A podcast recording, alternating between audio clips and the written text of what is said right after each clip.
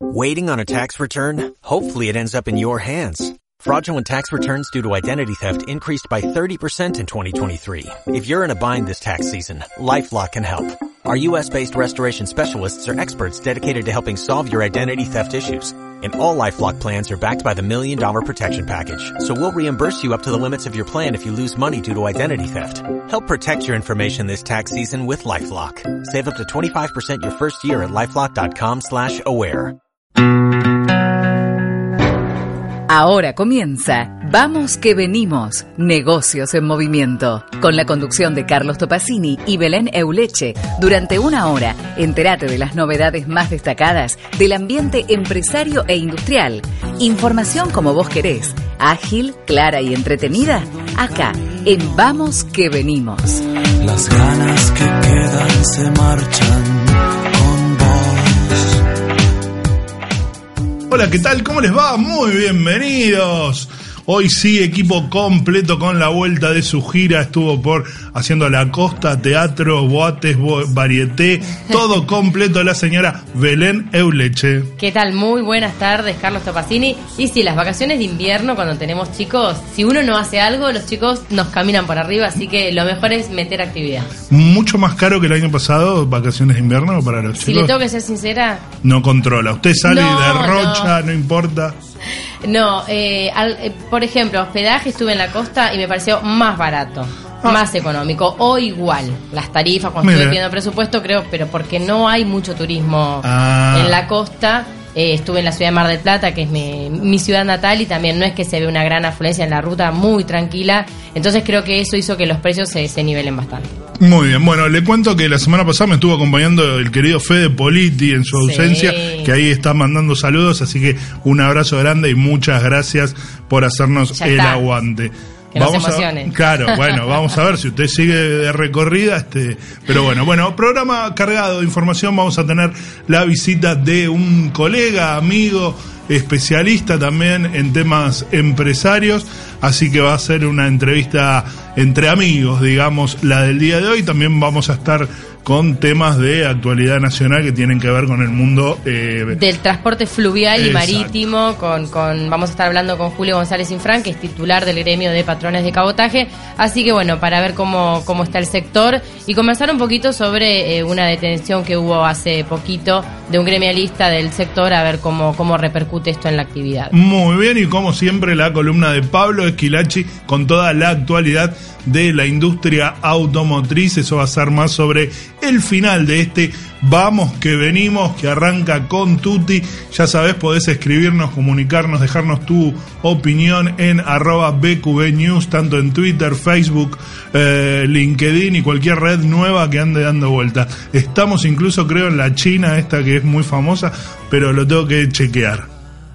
Una cosa le quiero decir. Dígame Usted, dos. no sé si se olvidó, pero... Hoy yo- es su cumpleaños. No, Ah, fal- no, bueno, no falta ¿viste? tanto. Cuando te ¿eh? dicen así es porque. No, nos estamos acercando. No, algo, algo más importante que eso.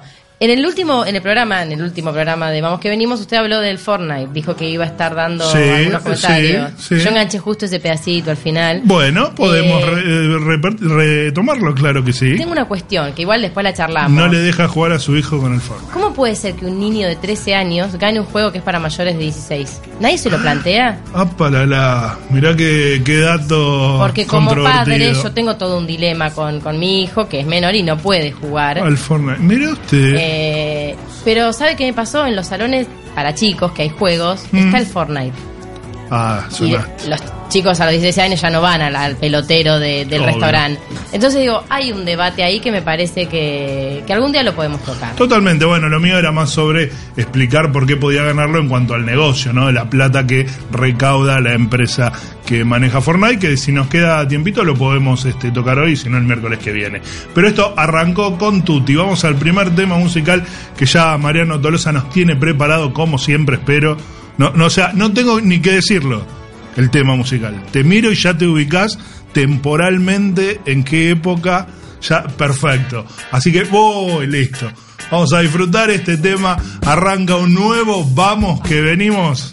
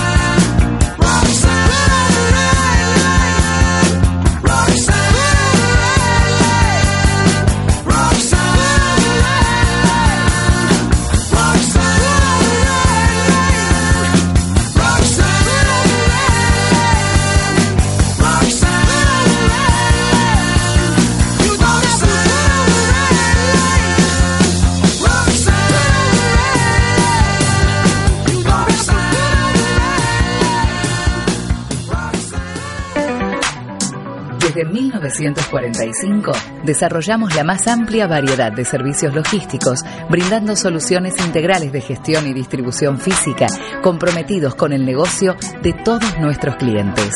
Andreani, 70 años, sumando valor al país. Plaza Logística, empresa líder en el desarrollo de infraestructura logística e industrial AAA, parques multicliente, ubicación estratégica y estándares certificados de calidad, seguridad, higiene y cuidado medioambiental. Para más información, visita www.plazalogística.com.ar. A ver, menos costos, más productividad, igual optimización de resultados. Obvio, esa es la legendaria fórmula del éxito. ¿Perdón? Dale, si te la sabes de memoria. ¿Y vos quién sos? Soy yo, el locutor. Te decía que menos costos, más productividad, igual optimización de resultados, es la legendaria fórmula del éxito y que te la sabes de memoria. Solo que ahora podés aplicarla de manera innovadora implementando tecnología de clase mundial para gestionar tus recursos y tomar las mejores decisiones de negocios. Anotate esta nueva fórmula. Pointer Argentina, www.pointer.com.ar. Gestión y control satelital de recursos. Vamos que venimos. Negocios en movimiento.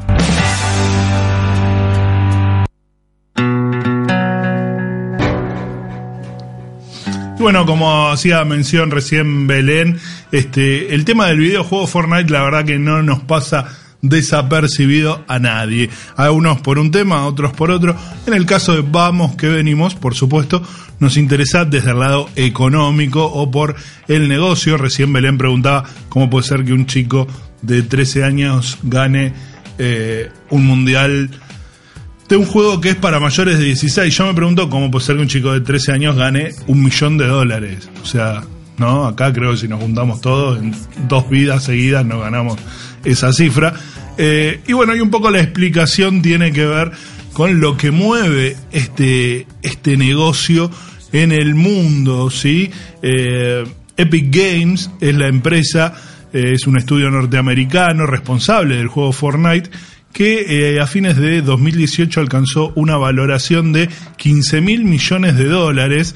En octubre del año pasado, de hecho, la firma había cerrado la mayor ronda de financiación en la historia de la industria con 1.250 millones de dólares. Y no es para menos, obviamente, porque Fortnite solo en 2018 había recaudado cerca de 2.400 millones de dólares. Escuchaste, 2.400 millones de dólares fue la recaudación del videojuego Fortnite y que este, hizo que eh, tanto el ganador argentino como el campeón del juego eh, se llevara 3 millones de dólares. Pero bueno, para completarte el cuadro, te cuento que Tim Sweeney, el fundador de Epic Games, empresa dueña de Fortnite, creó la empresa, responde bien al modelo que de todos este, de este segmento, creó la empresa en el año 91 ¿Dónde va a ser? Si no, en el sótano de la casa de sus padres en Carolina del Norte. O salías a hacer eh, el angelito en la nieve en Carolina del Norte o te encerrabas a crear una empresa de tecnología. El frío trae buenas, buenas ideas. No solo la ducha trae buenas ideas. Por supuesto. Así que bueno, un poquito ahí este, para justificar o para entender cómo puede ser que entregue tantos premios un mundial de Fortnite. Bueno, el año pasado solo recaudó 2.400 millones de dólares la empresa, pero además batió varios récords porque en octubre había batido eh, el récord de mayor recaudación en un solo mes del año, cerca de 300 millones de dólares durante un solo mes. ¿sí? Este, había dejado en el camino a clásicos como eh, ¿Se acuerda cuando salíamos a la calle a buscar Pokémones? Sí. Bueno, ese, ese juego, el Pokémon Go. ¿eh? No, bueno, no se haga la. Usted no me lo imagino, usted, No, yo tampoco, pero. Eh, bueno, ese juego tenía el récord eh, de 200 millones de recaudación en un mes, superado ahora también por este Fortnite. Por supuesto que todavía le quedan algunos desafíos como consolidarse como el juego con más ventas en PC. Domina las consolas, domina los celulares, todavía en PC el dominio pasa por otros juegos, pero lo que le quería decir es que mm, eh, fue. Es raro, ¿no? Un poco también lo, lo que genera todo el tema de los e-games. Eh, en Asia, en los próximos Juegos Asiáticos, lo Sí. que es el Panamericano para nosotros, va a tener medalla de oro en natación, medalla de oro fu- y medalla de oro en eh, juegos de en videojuegos. Sí. O sea, Sí, es todo un debate el, el- el que se genera porque todavía no estamos acostumbrados y uno intenta que sobre todo en los chicos inculcar el deporte, otro tipo de hobbies y habilidades, pero por otro lado es una realidad y es lo que está, tampoco no- nos podemos poner del otro lado. Totalmente, totalmente. Otro dato que sirve para pintar el panorama completo de estos eSports. Entre enero y septiembre de 2018 se invirtieron 3.800 millones de dólares en empresas de videojuegos, un 50% más que en 2017. Eh, una cantidad que supera los 5.000 si le sumás la última ronda de recaudación que había hecho Epic Games, los dueños de Fortnite. Así que bueno, en el camino ya quedaron Candy Crush, Pokémon Go, como decíamos, eh, y lo llamativo, que esto Sí. es lo que quería comentarle y cerrar, porque Fortnite es gratuito, o freemium, Sí. como se los conoce, eh, usted no paga por jugar. No, La gente se paga... puede descargar de forma gratuita. Claro, pero paga para comprarse, no sé, eh, vestimenta, armas, celebraciones del Sí. video. Hay famosas como las que hace el jugador de, bueno, el ahora jugador de Barcelona, eh, Griezmann, el francés, que festeja haciendo una L en la frente. Yo la acabo de hacer como si fuese televisión esto. Este, pero, ah, hay cámaras, cierto, es verdad, es verdad. Este, así que bueno, todas esas cuestiones le sirven a esta empresa Epic Games para llevarse en 2018 2.400 millones de dólares a partir de lo que consume eh, el jugador durante el juego, ¿sí? comprando armas y, y demás cuestiones.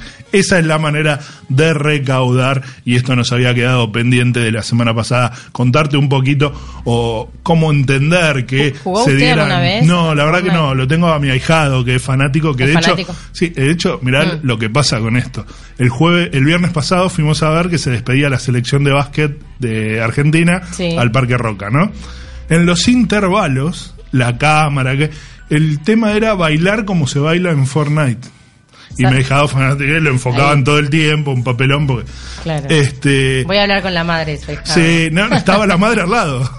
o sea, pero ese era el. No, los pibes están muy metidos. Fuimos a ver básquet, estaba Fortnite de alguna Sí. manera igual metido. Así que eh, por eso se entiende, se explica que el ganador se haya llevado cerca de 3 millones de dólares. Así completamos lo que te habíamos prometido. Ya veo a nuestro invitado del día, este, por supuesto, eh, abocado a su teléfono. Una- un tema Como también. todos, sí, ¿no? Cabeza. esta etapa de la vida. Sí, inclinada sobre el celular. Ahora en un ratito vamos a estar charlando de celulares, de tecnología, de innovación con el señor Leandro Africano. Vamos a otro tema. Marian, eh, sorprendeme con los 80, que siempre es lindo viajar allá.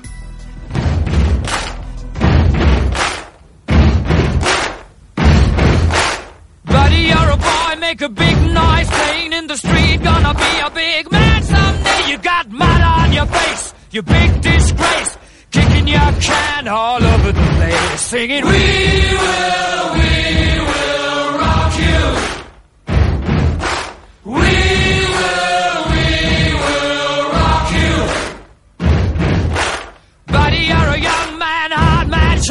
shouting in the street. You're gonna take on the world someday. You got blood on your face, a big disgrace, waving your banner all over the place. We will,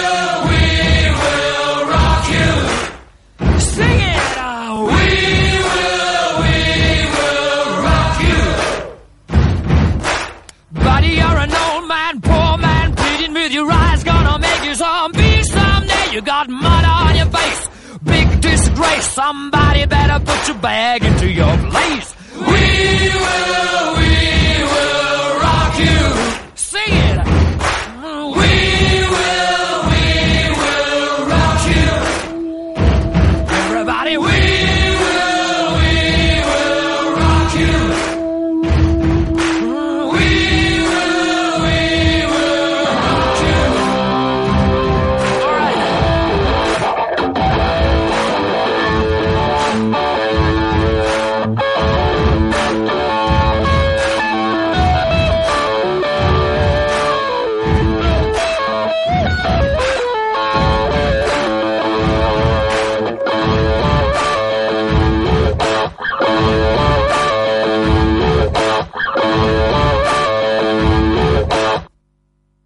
Hola Juan Cruz, bienvenido a Vamos que venimos. Atendeme, Puchi.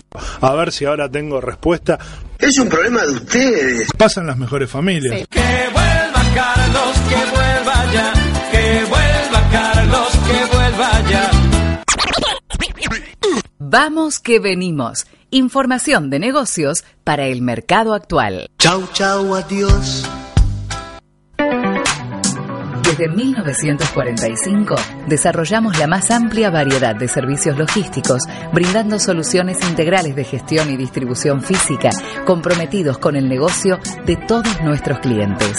Andreani, 70 años, sumando valor al país. Plaza Logística, empresa líder en el desarrollo de infraestructura logística e industrial AAA, parques multicliente, ubicación estratégica y estándares certificados de calidad, seguridad, higiene y cuidado medioambiental. Para más información, visita www.plazalogística.com.ar.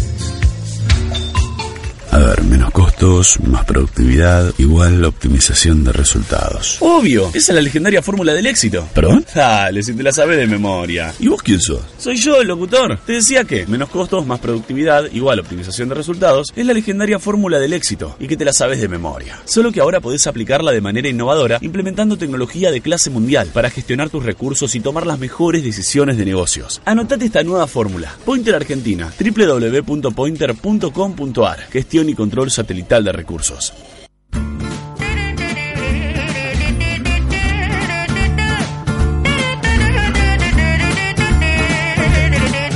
Y seguimos aquí en Vamos, que venimos ya se suba, se suma, no se suba, porque si se suba. Bueno, se puede Que se subir. suba pero- también. Sí, depende del grado de.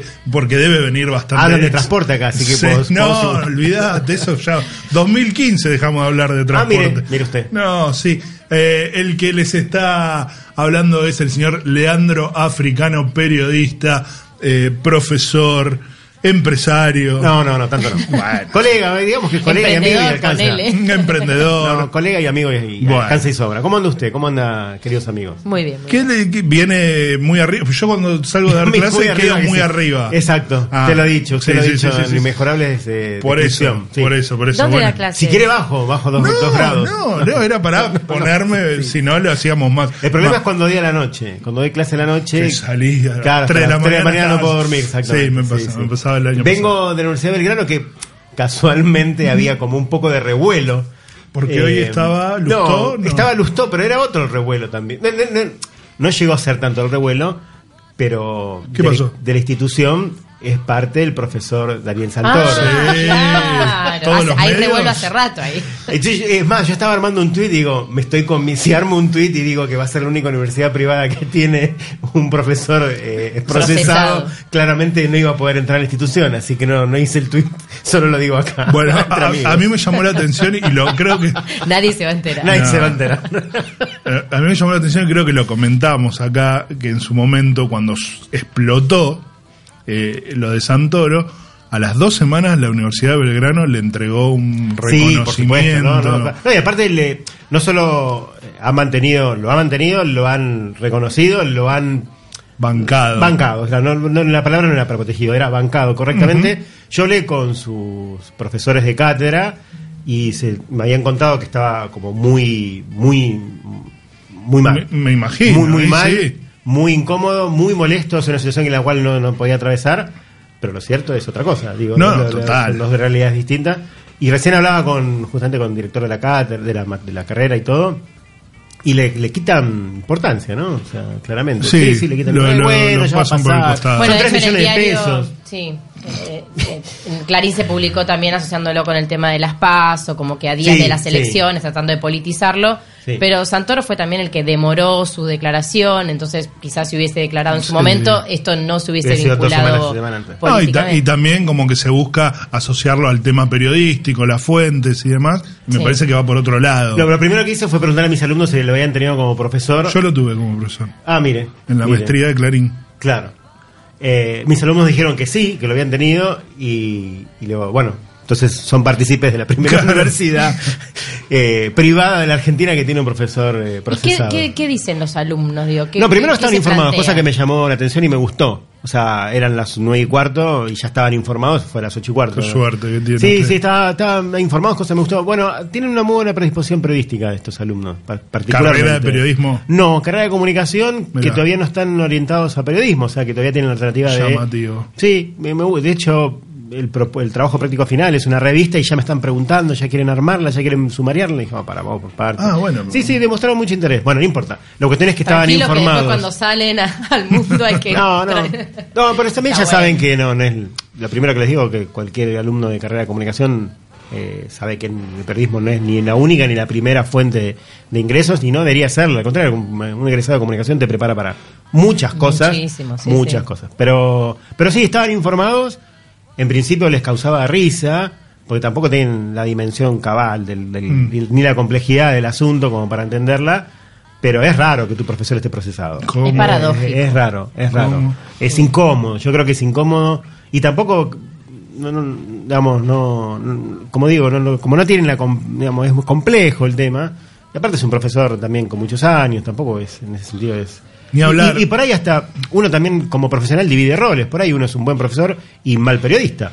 O un bien buen periodista y mal locutor, digo, puede tener distintos roles como en la vida propia, digo, puede ser mal padre, buen padre, mal marido, mal marido, mal hermano, mal, mal hijo, digo, buen hijo, digo, tenés Obvio. muchos roles. Y por ahí, el rol, en, en algún aspecto, claramente, en algún aspecto periodístico, falló. Digo, Sí, no, no hay, no hay mucho. Nosotros hablábamos con compañeros de esta maestría, a nosotros nos daba eh, periodismo de investigación, justamente. Ahí en la UB también da la misma. Bueno, y, y después, eh, cuando salió el tema y todo, hablábamos y decíamos, complicado, ¿no? Porque si Sí, sale sí. acusado de esto, todas las notas anteriores, ¿Qué, qué Claro. valor le das? claro, quedan como Sí, en un y de ahí en adelante, de- porque Sí, va a estar hablar. todo observado. lo- Ni hablar. Bueno, en adelante ya me imagino que te empezás a cuidar, ya Claro. cosas, pero No, lo lo, pasado es como que queda todo en un manto de sospecha. Lo que sea, hablábamos un poco también es que, que da la sensación de que no hubo dolo, que no fue a propósito.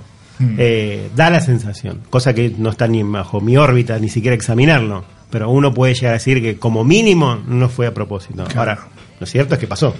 Sí, lo cierto sí. es que fue partícipe de la asociación para, para perjudicar. Y ahí volvemos al tema del desempeño periodístico No, claro. profesional, digo. Pero el problema ahí fue, creo que es bastante obvio, usó una monofuente. Ese es el problema. No hay, no hay, no hay mucha vuelta que darle. Tres fuentes mínimo, chicos, siempre. Claro, usó una monofuente para, para esos temas. También puede ser que pudo haber estado muy presionado para sacar los temas. Podemos, Sí, no, sí, no, ahí también nos tenemos que poner a ver la dinámica de los medios y Por eso lo habrán obligado a sacarme una nota por semana de esto a cualquier precio. Claro. Y bueno. Hablando de notas por semana, ¿cuántas está haciendo usted por semana? Vos sabés que no, no- Ah. mi, mi cálculo no, mi cálculo es mensual. Ah. No, no es me- me- semanal porque no, yo entrego. Porque yo lo ¿Cuántos veo- salen? lo no veo sé. por todos lados. No, yo entrego, después cuántos salen no sé, pero mi cálculo es más o menos entre 10 y 15 Montón. eh, por mes. Sí. Pero más o menos. Bien, sí. yo lo sigo Y algunas mucho- pueden llegar a tener 36.000 caracteres, Sí, por ejemplo. la- yo lo sigo mucho en esas, en las de Brando, por ejemplo. Eh, esas son las, sí, no, esas, hay unas que son cortas, la- la- las anuales son las, pero las de mercados, No. la nota de etapa de mercado son 23.000 caracteres, por ejemplo. Mamá de- Sí. Igual, ¿cómo se siente más cómodo? A mí, por ejemplo, me es más cómodo hacer notas largas. Cuando tengo que empezar a sintetizar, sintetizar, me, me cuando no Qué buena pregunta, no había pensado así.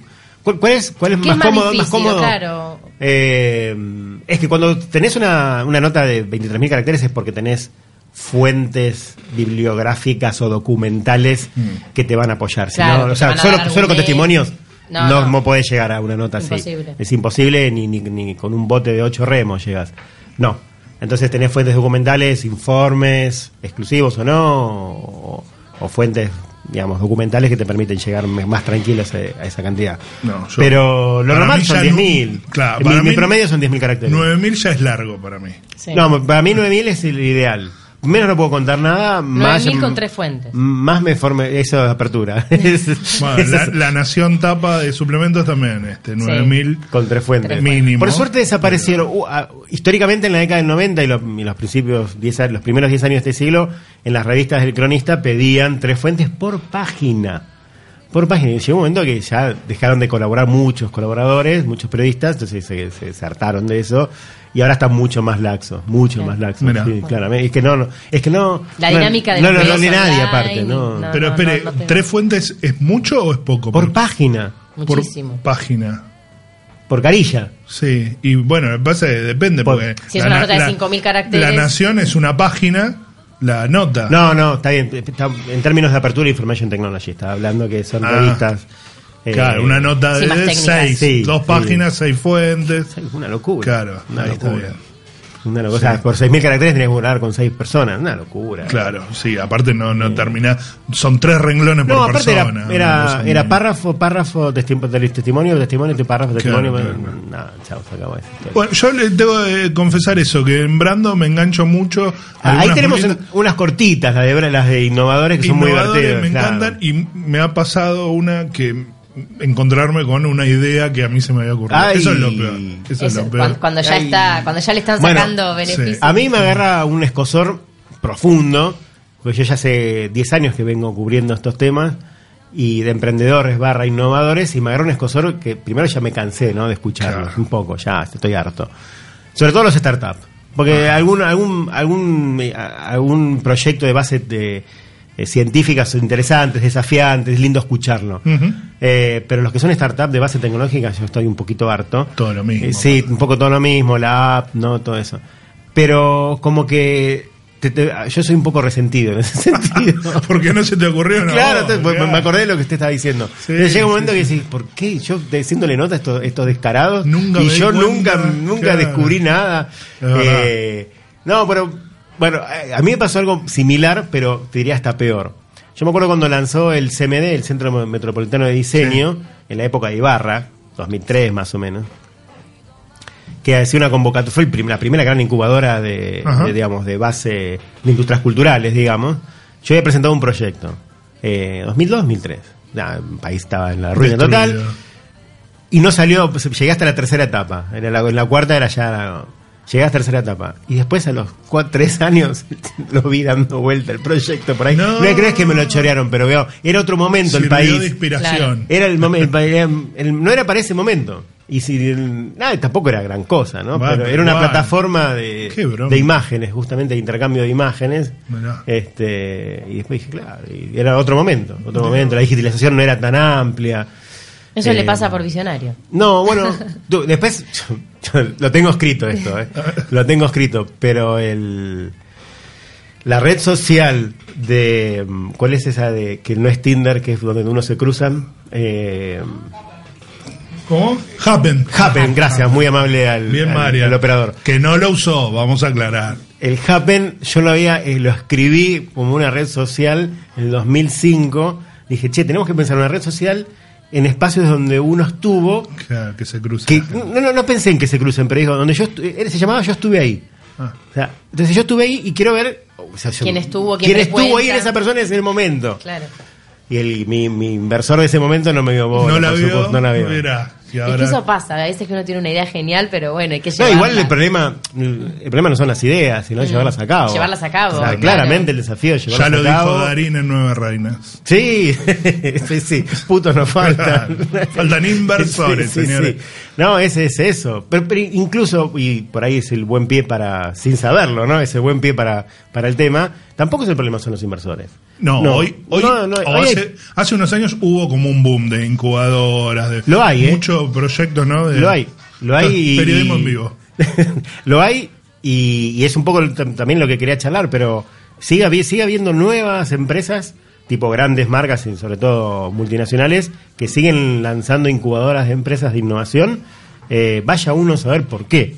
Uno puede Mm. dilucidarlo, puede interpretarlo, puede saber de, qué, de, de dónde viene la mano. Claramente tiene que ver con, con una inversión mucho más barata que, Claro. que digamos, hoy, hoy el, el- el gerente financiero de una compañía, si tiene efectivo, tiene dinero, tiene cheques para cobrar, ¿qué hace? O lo pone a jugar Sí. eh, o paga las deudas que tiene. Digo, Sí. no, no, no tiene, lo pone a jugar. Ahora, otro le puede decir, no, che, mira, saquemos parte de esa plata y invertamos, claro. pero de alto riesgo, porque las startups son de altísimo riesgo. obvio. Altísimo riesgo.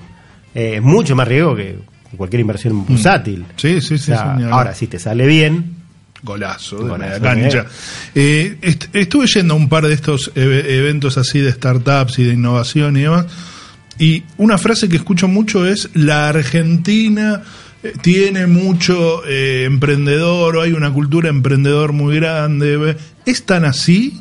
Bueno, se estima que el 8% de la población económicamente activa, entre el 8 y el 12% de la población económicamente activa de la Argentina, tiene algún Desarrollito. desarrollo, puede ser desde un kiosco Claro. hasta puede ser una startup tipo grande. Pero O sea, es- o es- trabaja o tiene. ¿Es resultado de que somos muy creativos e inquietos o la- las crisis permanentes y de, de un contexto que no, La no consolida? La, frase hecha es la combinación de las dos. Yo le agrego una tercera, o sea, es las crisis constantes, es la desesperación por tratar de, hacer algo. Mm. eh, hay, hay, hay un espíritu inquieto, claramente, en- sobre todo en la- las poblaciones urbanas, ¿no? O sea, Ajá. Córdoba, Mendoza, Rosario, Buenos Aires. Sí. Eh, hay un espíritu muy, muy ligado a eso.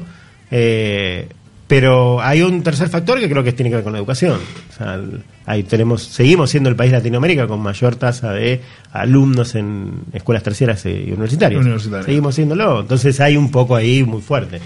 Seguimos siendo el, el país de América, de Sudamérica, de América Latina, perdón, de América Latina con, después de Costa Rica, Mm. eh, con mayor tasa de alumnos en escuela, en institución terciaria. Y ahora también, frase hecha, digo, hay también como mucho alumno extranjero. ¿O Acá, no? Sí. estudiando acá, sí. Ah, Digo- se mantiene en las escuelas, pero en las universidades privadas se mantiene entre el 25 y el 30%. Claro, es de la matrícula, es alto. alta, es alto, es alto, sí, sí. Lean y, y- algunos se quedan, ¿eh? ¿Sí? Algunos se quedan. Ah, sí. no vuelven a. No, porque yo digo eso también. Vienen acá, aprenden, que- eh, vuelven y desarrollan en su país. Eso no, lo suelen no se hacer. largan acá. hacer Lo un- suelen hacer los hijos de padres de mucho dinero. Ajá. eh, que vuelven al emprendimiento de su padre, paternos. claro. Pero en general, el que el limeño, el de Quito, Guayaquil y todas las ciudades de Colombia se enamoran de Buenos Aires perdidamente y sobre todo los que llegan acá son como que tienen dos dedos de frente más, digamos, que el promedio y se quedan. Se Bien. quedan y hacen carrera acá. Y mm, se, sabe, se sabe más o menos de la, no digo la cantidad de proyectos exactos de emprendedores que hay en el país, pero algún porcentaje de, bueno, se emprenden tantos por mes o por año, de los cuales el 2% prospera o No, se estima así que cerca entre el 1 y el 5% tienen éxito. por año. De los que, del- digamos, de la tasa de, de- de emprendedorismo, digamos, del- de, la totalidad de que los que emprenden, no más del 5% llega a una instancia de empresa eh, con regularidad, supera los dos años, si se quiere, Ajá. supera los dos años de, de vida y empieza a caminar sola. Y- Eh, como, como, costaría más, mucho más cerca del 1 que del 5. Y ese 1 o 5% que prospera eh, generalmente es tecnológico. Hay de todo. ¿Ah, Lo que sí? pasa es que las, las empresas de base científica son más difíciles. De hecho, quería compartir el ejemplo de una que hoy, justamente con ustedes, son mucho más difíciles porque ahí sí es un científico que ya tiene un poco de carrera, no es un pibe de 21 años, Ujú. sino un científico de carrera de 10, 12 años que ya conoce el, el- el ecosistema científico, conoció un socio que le aporta algo que él no tiene, en general una visión distinta o una disciplina distinta, y ahí es donde empiezan a mezclarse las cosas interesantes. Hay un ejemplo muy, muy bueno. Pero Eh, espere, no me lo sí. cuente. No, no, no, iba a contar el ecosistema igual. Eh, eh, pero ahora volvemos y de- cuenta bien el Sí. ejemplo y demás. Vamos a un cortecito y seguimos aquí charlando. ¿Le va a tirar década del 80 y le tira 70 o A t- ver, tire 70 no, a ver no. si tira 80? Ah. Esto es 80, año Ah, 84. Para vos, Leandro Africano. Eh, tema y seguimos charlando aquí con nuestro invitado de hoy.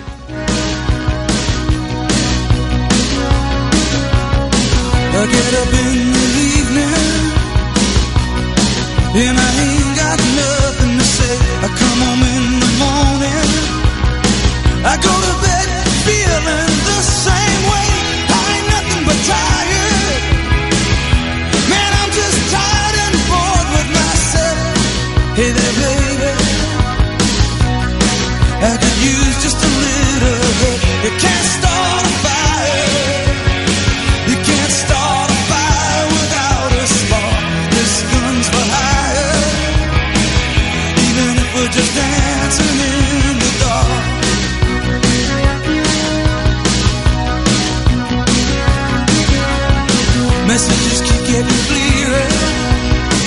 Radio's on and I'm moving round the place. I check my look in the mirror. Wanna change my clothes, my hair, my face, and I ain't getting nowhere. I'm just living in a dump like this. There's something happening somewhere. Baby, I just know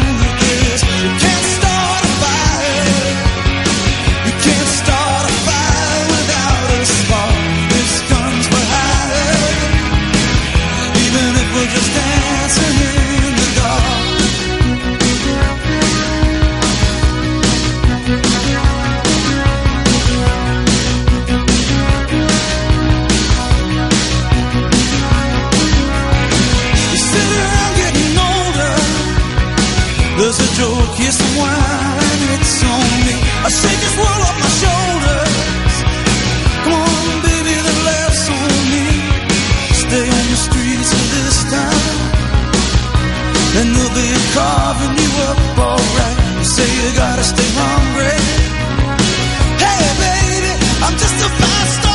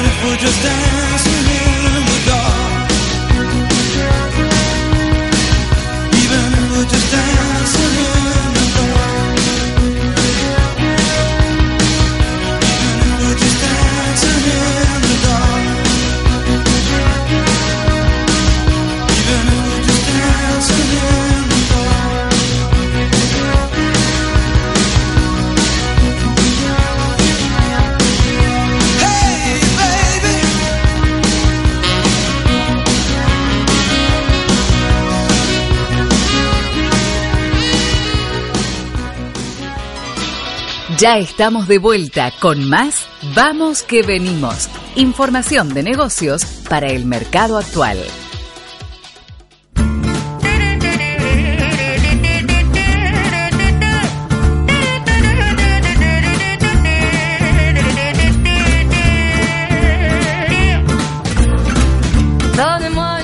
Volvemos, estamos en Vamos, que venimos, son las 12.41 y como les comentaba al principio, queremos hablar con Julio González Infranet, es secretario general del gremio de patrones de cabotaje, eh, porque bueno, hubo novedades eh, en, la, en la última semana respecto al procesamiento de un sindicalista portuario, el señor Hermes Juárez, y bueno, eso también genera eh, una problemática en el sector, porque bueno, detrás de toda, de, esa de esa situación hay familias que eh, tienen que ven perjudicado su trabajo, así que bueno, queremos hablar con Julio para que nos dé su opinión respecto de esta situación y charlar un poco sobre la situación de la Marina Mercante. ¿Qué tal, Julio?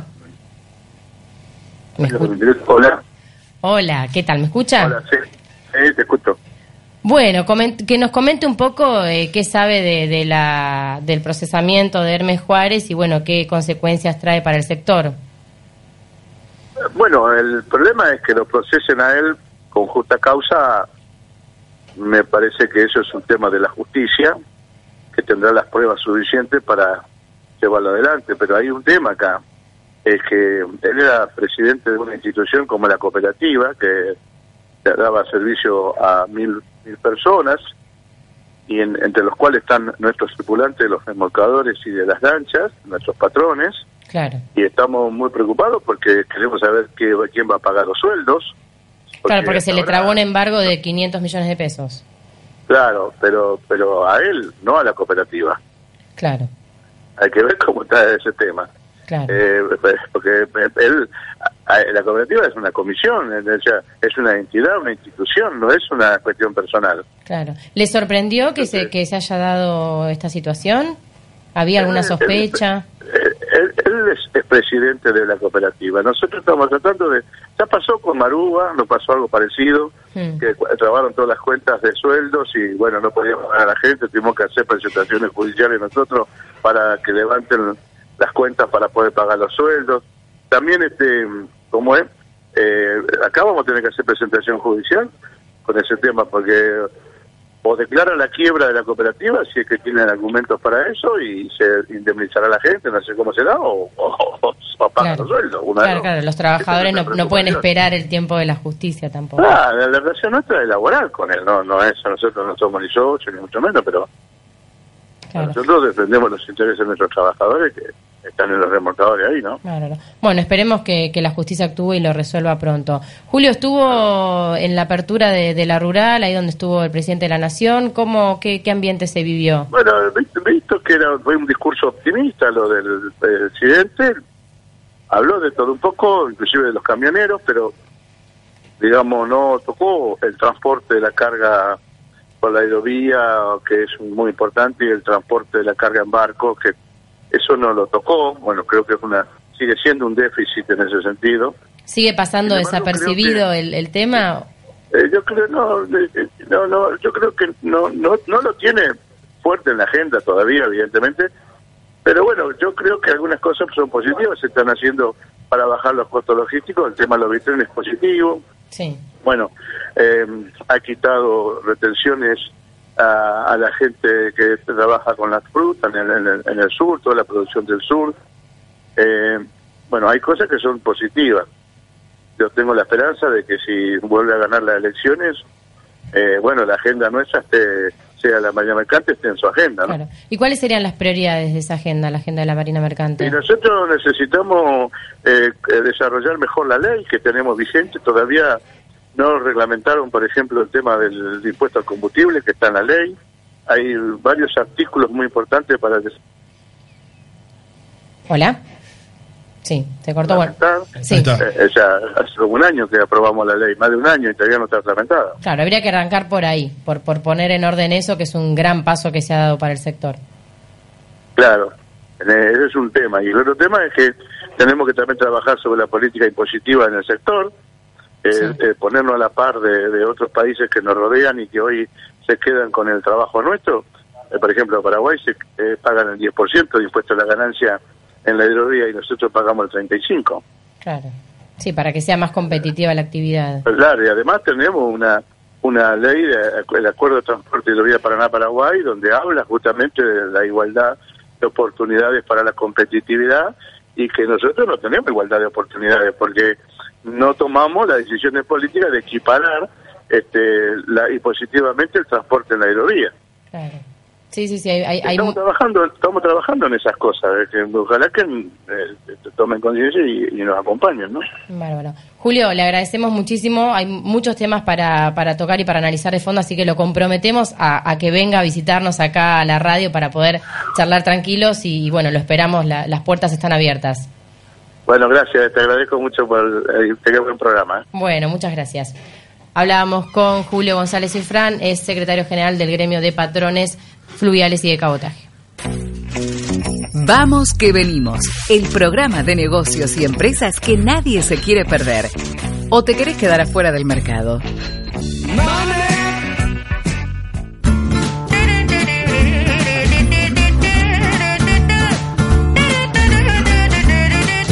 Y seguimos aquí con nuestro invitado, señor Leandro Africano. Estábamos charlando acerca de innovación, olvidé. emprendedor, y tenías un ejemplo este, muy, muy claro.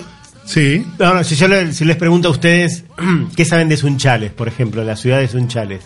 ¿Qué me Fut- dicen? Por fútbol, conozco algún jugador de Sunchala. ¿Usted? Una empresa de transporte.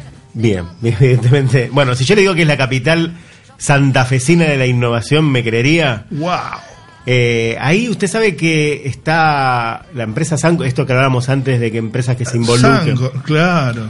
Empresas argentinas que se involucran en el financiamiento de eh, emprendimientos, eh, está Sancor, Sancor Seguros, en este caso Sancor Seguros, no Sancor la láctea. láctea, eh, que dicho de otra manera, es la única que le va bien. Sancor Seguros es la única que tiene para invertir. Pero acá está en Chivilcoy la planta de Sancor. Sí, no, de líquido Sí. como marca, ¿no? De hecho, Sancor Salud está, también es una empresa muy sana, pero no tiene tanta plata como para invertir. Eh, es una empresa sana, hay que decirlo también, digo, en Ujú. ese sentido.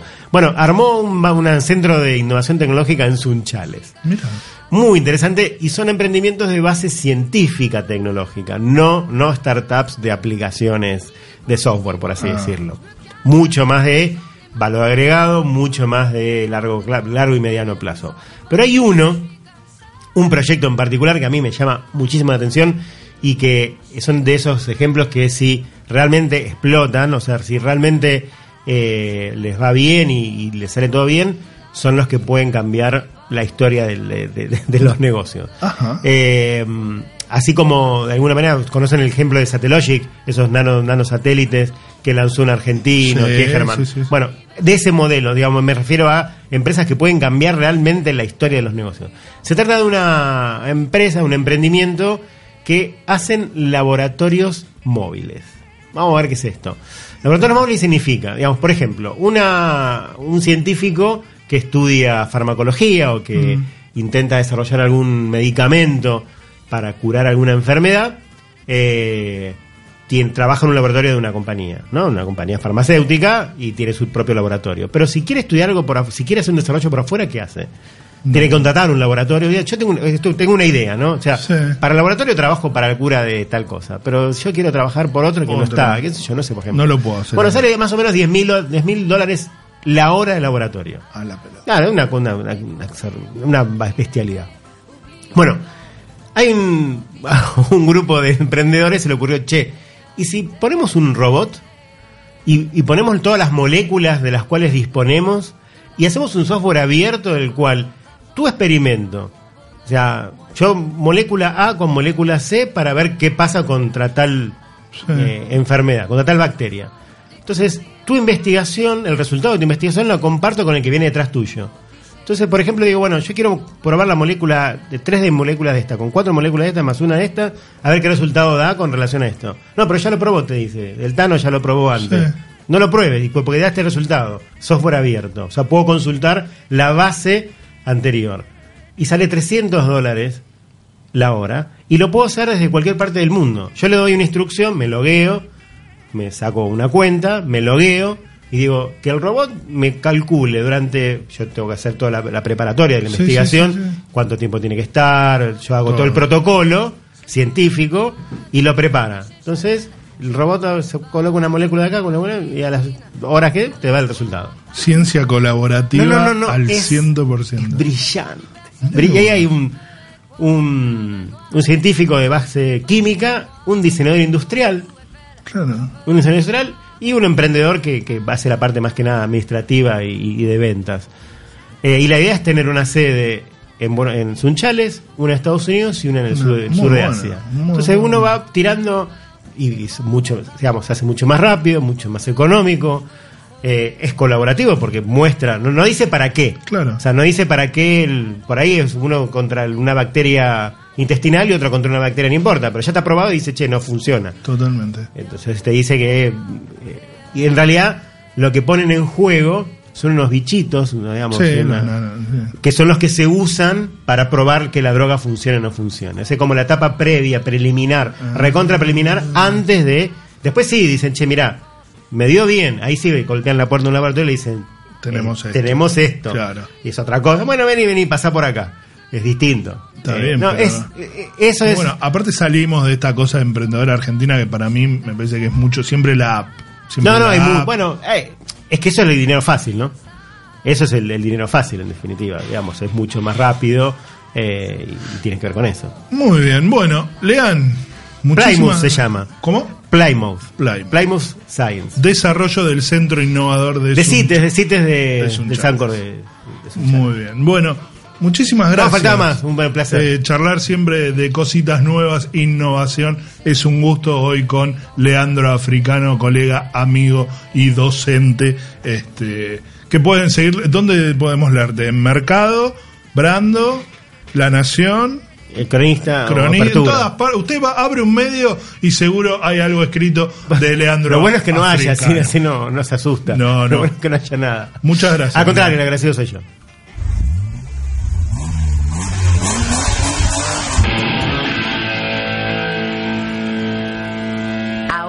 En Vamos que venimos, Pablo Esquilachi pone los motores en movimiento para traernos toda la información de la industria automotriz. Llega a la Argentina la nueva generación de camiones Scania. Nuevas cabinas y motores, más potencia y mayor tecnología. Convierten a Scania en tu principal aliado. La nueva generación Scania tiene tantas opciones como los segmentos que puede atender, sabiendo cuál es el más importante. El tuyo. Honda Motor de Argentina. Movilizamos al mundo guiados por el poder de los sueños. El señor Pablo Esquilachi, acodado en alguna barra de algún evento de alguna firma automotriz, nos va a contar rápidamente lo que pasa en la industria. ¿Cómo te va, Carlitos? Eh, el que estaba acodado en una barra era usted en esas fotos de Instagram. No me venga como que era trabajo en ese momento. Usted ya tiene antecedentes de los cuales solo, ¿eh? Usted solo este, los blanquea a través de las redes sociales. Buah, no, no lo voy a responder porque es, es al ñudo que lo fajan, No, decía no, el no tiene manera. No tiene manera. Ya le expliqué, es trabajo, trabajo. Trabajo, sí, sí. sí. Bueno, eh, eh, uno cuando está en una reunión de la, de la industria también. Tiene razón, tiene- mala mía. Cuénteme, Pablo Esquilachi, ¿qué está pasando en la industria automotriz? Bueno, antes de meternos en lo que es estrictamente la industria, contarles que ya están en venta, están a la venta, perdón, las entradas anticipadas para lo que va a ser Autoclásica, la decimonovena edición de este festival de autos y motos que se lleva a cabo en el hipódromo de San Isidro, organizado por el Club de Automóviles Clásicos de la República Argentina. Eh, las entradas anticipadas solo estarán disponibles hasta el 11 de octubre a través de Ticketed y con un valor de 300 pesos. Eh, se puede comprar eh, vía online también hasta esa fecha, ya después este, cambian los precios, van aumentando a 380 o 500. Sepan que esto es para los cuatro días, no por jornada. Así que bueno, eh, los menores de 12 años son sin cargo. Recuerden que todo lo recaudado en el estacionamiento, que sí tendrá un valor diario de 300 pesos, será a beneficio del Hospital Materno Infantil de San Isidro, doctor Carlos Arturo Yan Antonio. Fuera de esto, ahora sí nos metemos directamente con las novedades del mercado eh, argentino y contarles que Nissan ha lanzado una nueva versión del March Sense eh, que incorpora la transmisión automática. Esto está en línea con la renovación de la visión que tiene la marca japonesa sobre la movilidad inteligente, incorporando también un sistema de info entretenimiento denominado Nissan Connect, que le brinda al conductor todos los datos necesarios, más allá del entretenimiento y la navegación. Hoy por hoy, este, muchos le decís, eh, ¿viste la guía Filcar? Y te miran como diciendo, ¿de qué me estás hablando? ¿No, Carlitos? Sí, ¿Vos sí. eso, ¿no? Obvio. Soy usuario habitual todavía. Pensé que, pensé que me ibas a decir que no las conocías tampoco. Ya, sí. En fin, seguimos. Eh, otras novedades tienen que ver con la gente de Total Especialidades Argentina, que está anunciando la designación de Luis David Rodríguez como el director general de la filial francesa en nuestro país. En su nueva función está sustituyendo a Juan José Raga, quien va a estar asumiendo otras responsabilidades dentro del grupo, así que un cambio importante en Total eh, en estos días. Volkswagen también ha lanzado con precio especial de 439.900 pesos el nuevo Gold Trend Line con caja manual de 5 marchas.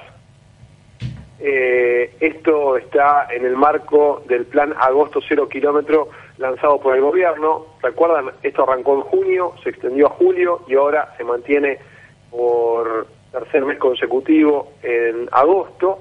Eh, el modelo es el más exitoso de la marca alemana. Puede ser adquirido tanto al contado como financiado con una tasa del 0% a 18 meses y con un monto máximo de financiación de 180 mil pesos a través de la compañía financiera Volkswagen Financial Service. Una más, Esquilachi, una más. ¿Una más me queda? Sí. Bueno, el Hyundai nuevo Santa Fe, All New Santa Fe, 2019, es una nueva generación de este emblemático modelo con capacidad a 7 pasajeros, fue multipremiado mundialmente por su diseño, su seguridad y equipamiento, va a estar llegando en dos versiones, una de 2.4 litros, 4x2 y caja automática de 6 marchas, y una versión diésel 2.2, 4x4 de 8 marchas automáticas. Así que esas son las novedades de Hyundai y también de Toyota que con la Hilux presenta algunas novedades en cuanto a seguridad, con 7 airbags, también de cortina y por supuesto algunas versiones que tienen que ver con el nuevo sistema de accionamiento de los botones, todo el cambio en la central multimedia. Muchas gracias, completísimo como siempre. Nos reencontramos el miércoles que viene, Pablo. Va a ser dentro de dos miércoles porque los voy a abandonar como Bueno. por vacaciones, si les parece bien. Muy bien, entonces. Nos reencontraremos dentro de 15 días. Que descanse. Abrazo grande. De camiones Scania, nuevas cabinas y motores, más potencia y mayor tecnología, convierten a Scania en tu principal aliado. La nueva generación Scania tiene tantas opciones como los segmentos que puede atender, sabiendo cuál es el más importante, el tuyo. Honda Motor de Argentina. Movilizamos al mundo guiados por el poder de los sueños.